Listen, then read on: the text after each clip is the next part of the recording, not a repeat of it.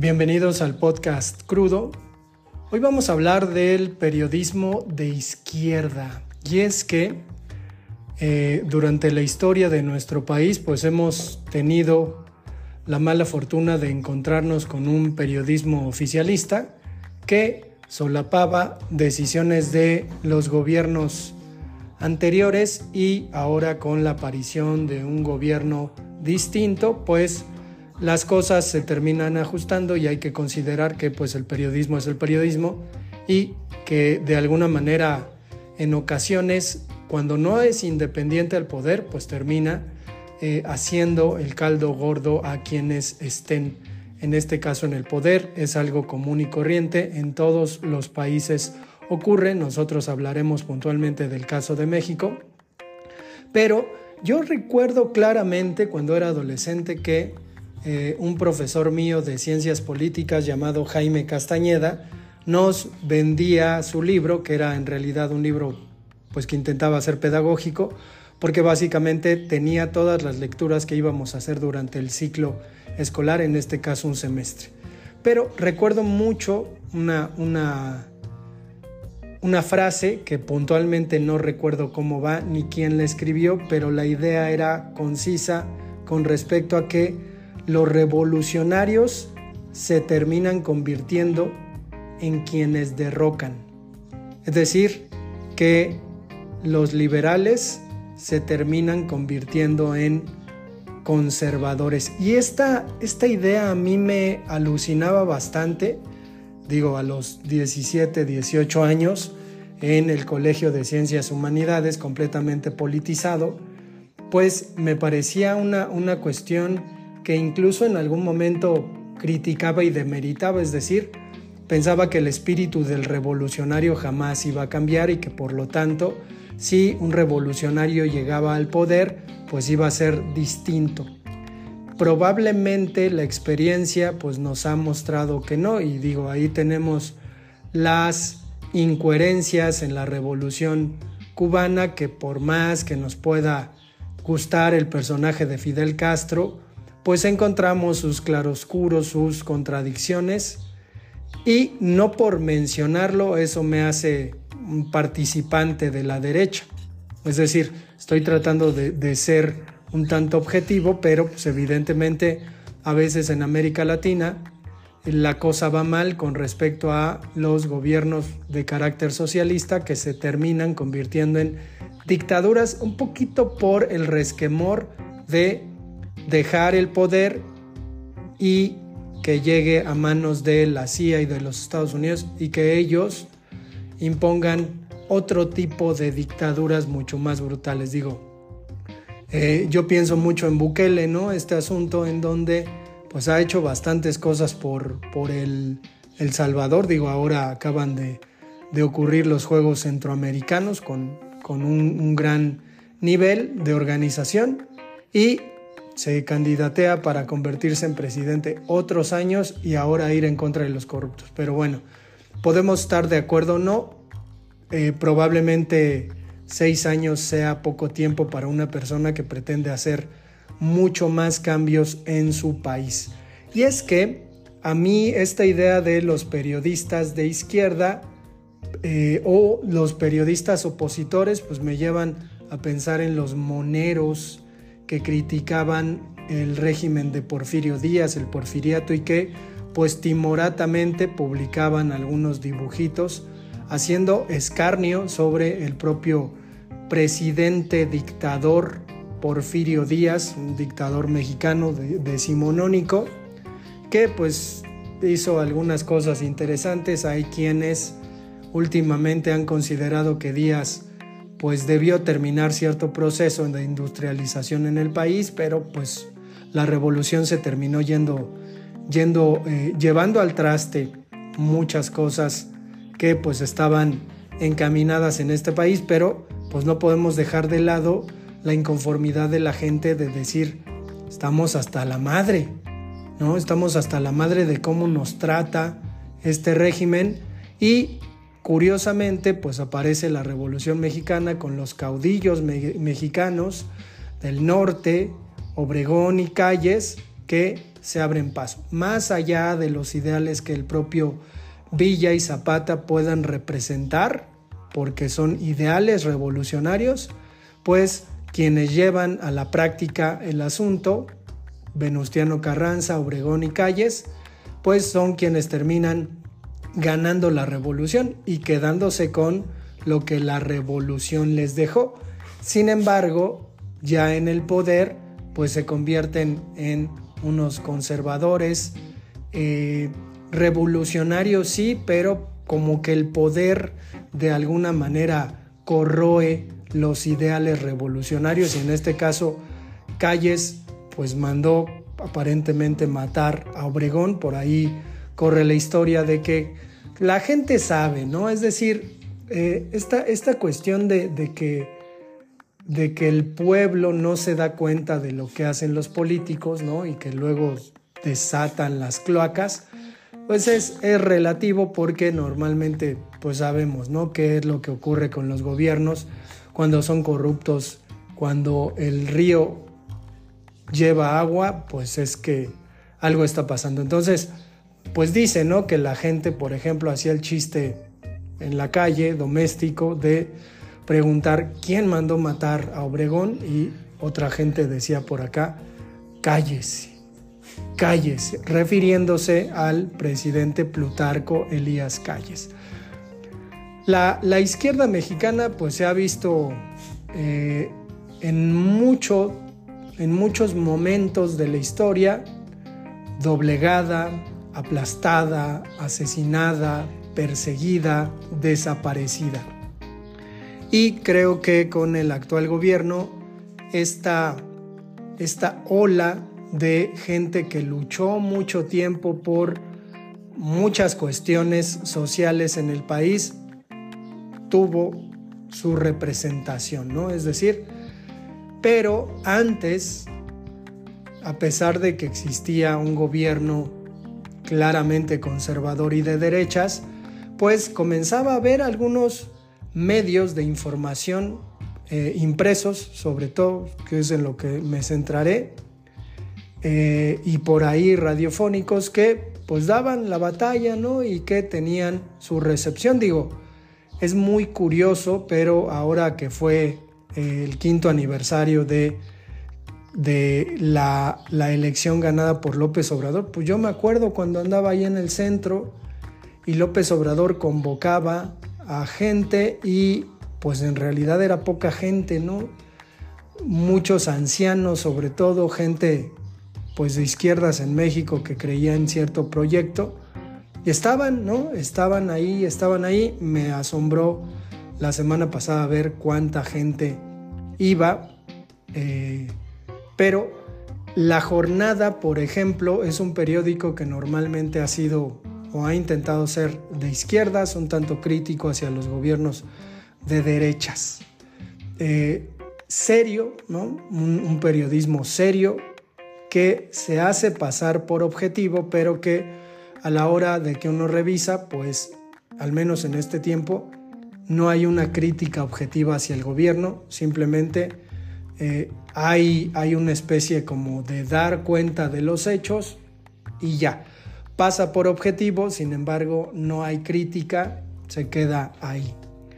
Otro medio que es eh, importante, pues es el, el, proceso, ¿no? Con el que el presidente ha tenido algunos desencuentros, pero pues yo recuerdo el proceso de tiempo atrás y era incisivo y crítico con respecto a lo que hacían algunos personajes en el gobierno.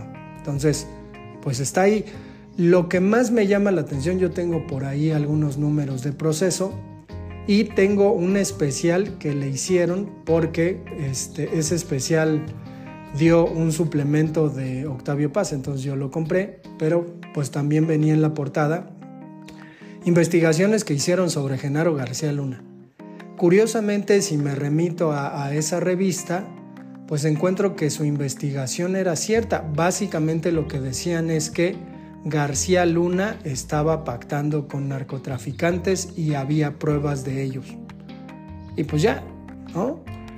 En radio había un personaje apodado El Vale en Radio UNAM solía aparecer los domingos y tenía pues un, programa bastante crítico con respecto al gobierno que sacaba pues básicamente algunas cuestiones, ¿no? Yo me acuerdo que me, me llamó mucho la atención el día que el Vale habló de Amalia García y Pablo Gómez diciendo, Echeverría los llamó y les dijo, vamos a dejar que haya izquierda en México, que haya izquierda con propuesta política y ustedes van a hacer esa chamba obviamente demeritando lo que estaba pasando en aquel entonces en el PRD, que se empezaban a pelear ya entre ellos los chuchos, pero había, había ahí desde luego una crítica y una especie de periodismo de izquierdas.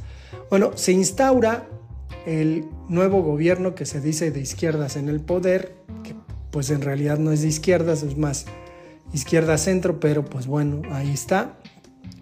Y aparece en televisión, digo yo, cuando voy a la casa de mis papás, veo la televisión y hay un canal en donde hay una cosa que se llama La Octava. Creo que es canal 14, no estoy seguro. Pero es evidentemente un canal, no sé si sea local de la Ciudad de México o nacional, creo que ahora pues, hay muchos más canales de los que había entonces. Y por ahí Hernán Gómez hermano de un personaje de la televisión popular que se llama Facundo y que suele ser brutalmente crítico con la oposición. No sé cómo está este canal, no sé cómo funciona. Obviamente tiene dinero del gobierno porque muchos medios de comunicación de derecha e izquierda tienen dinero del gobierno. Eso es como parte de, una, de un acuerdo que se tuvo hace tiempo.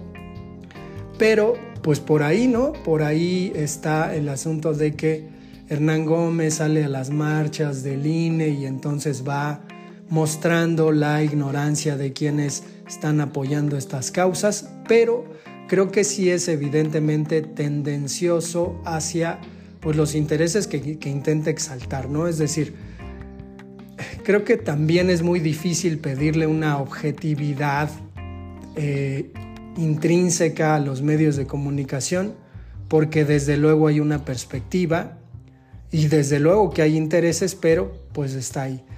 Me ha parecido también como muy curioso ver a Sabina Bergman, una dramaturga mexicana, que ahora tiene un programa de televisión, así como lo tiene Adela Micha, ¿eh? digo, en algún momento podemos hablar de estos personajes, pero pues Adela Micha también tiene a sus a sus eh, invitados políticos y según ella pues se la sabe también y se mueve entre las esferas políticas tendenciosamente hacia la derecha, ¿no? Y hace algunos comentarios.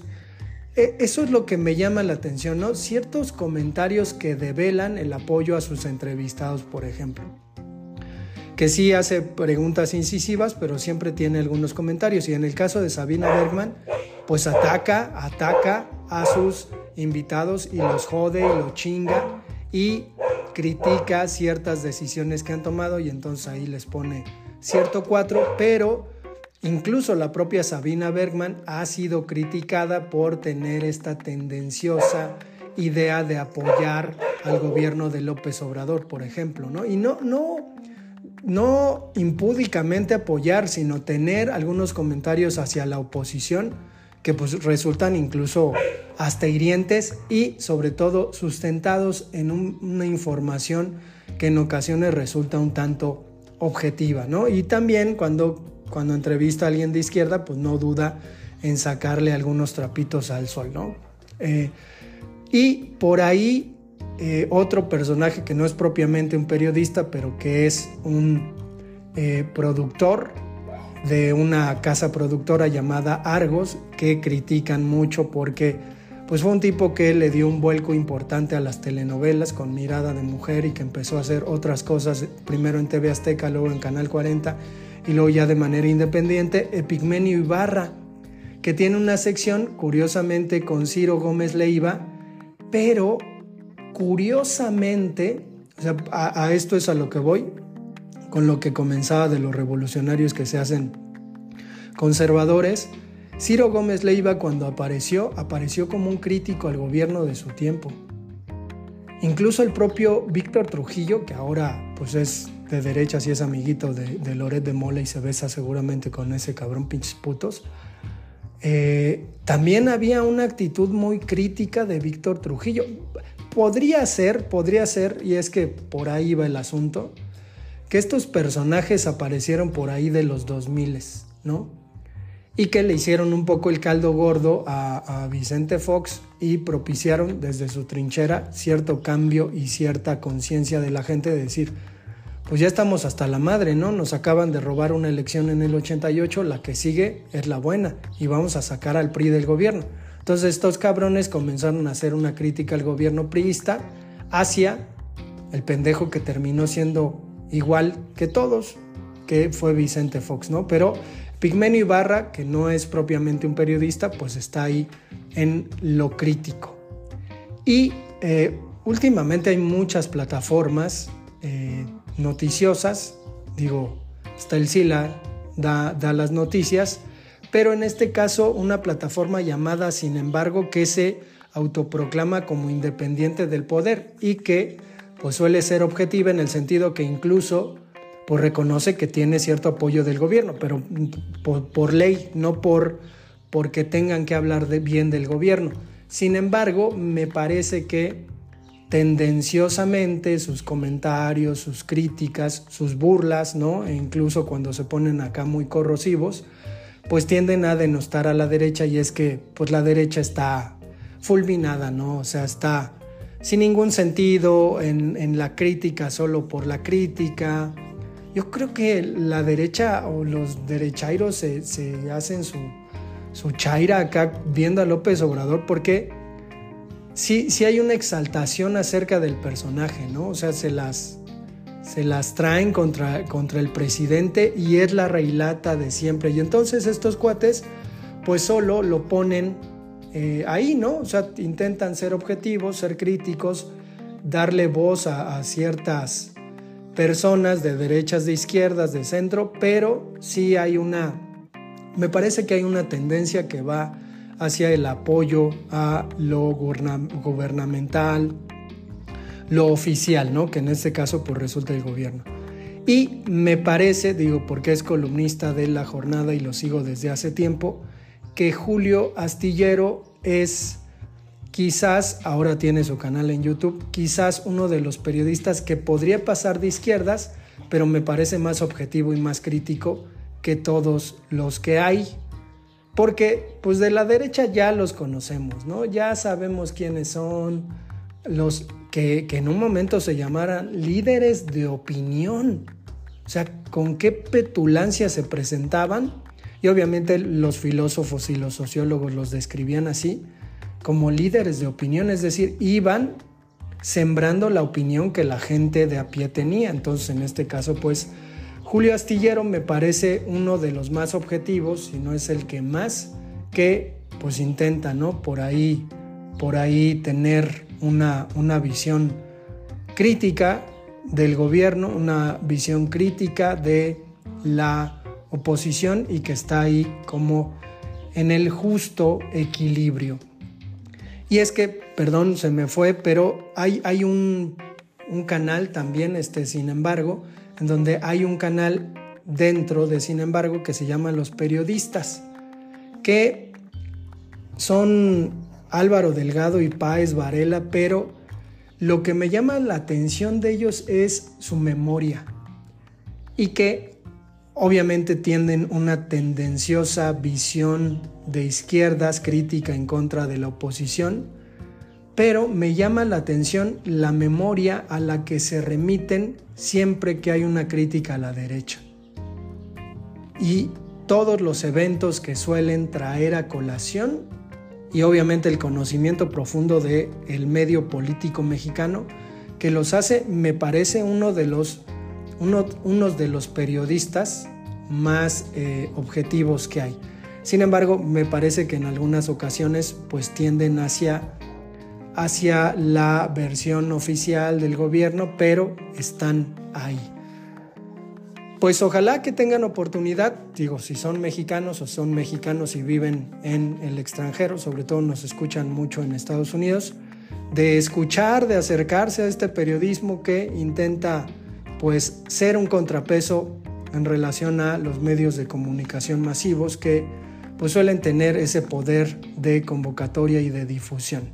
Vamos a dejar el episodio hasta acá, nos escuchamos para el siguiente.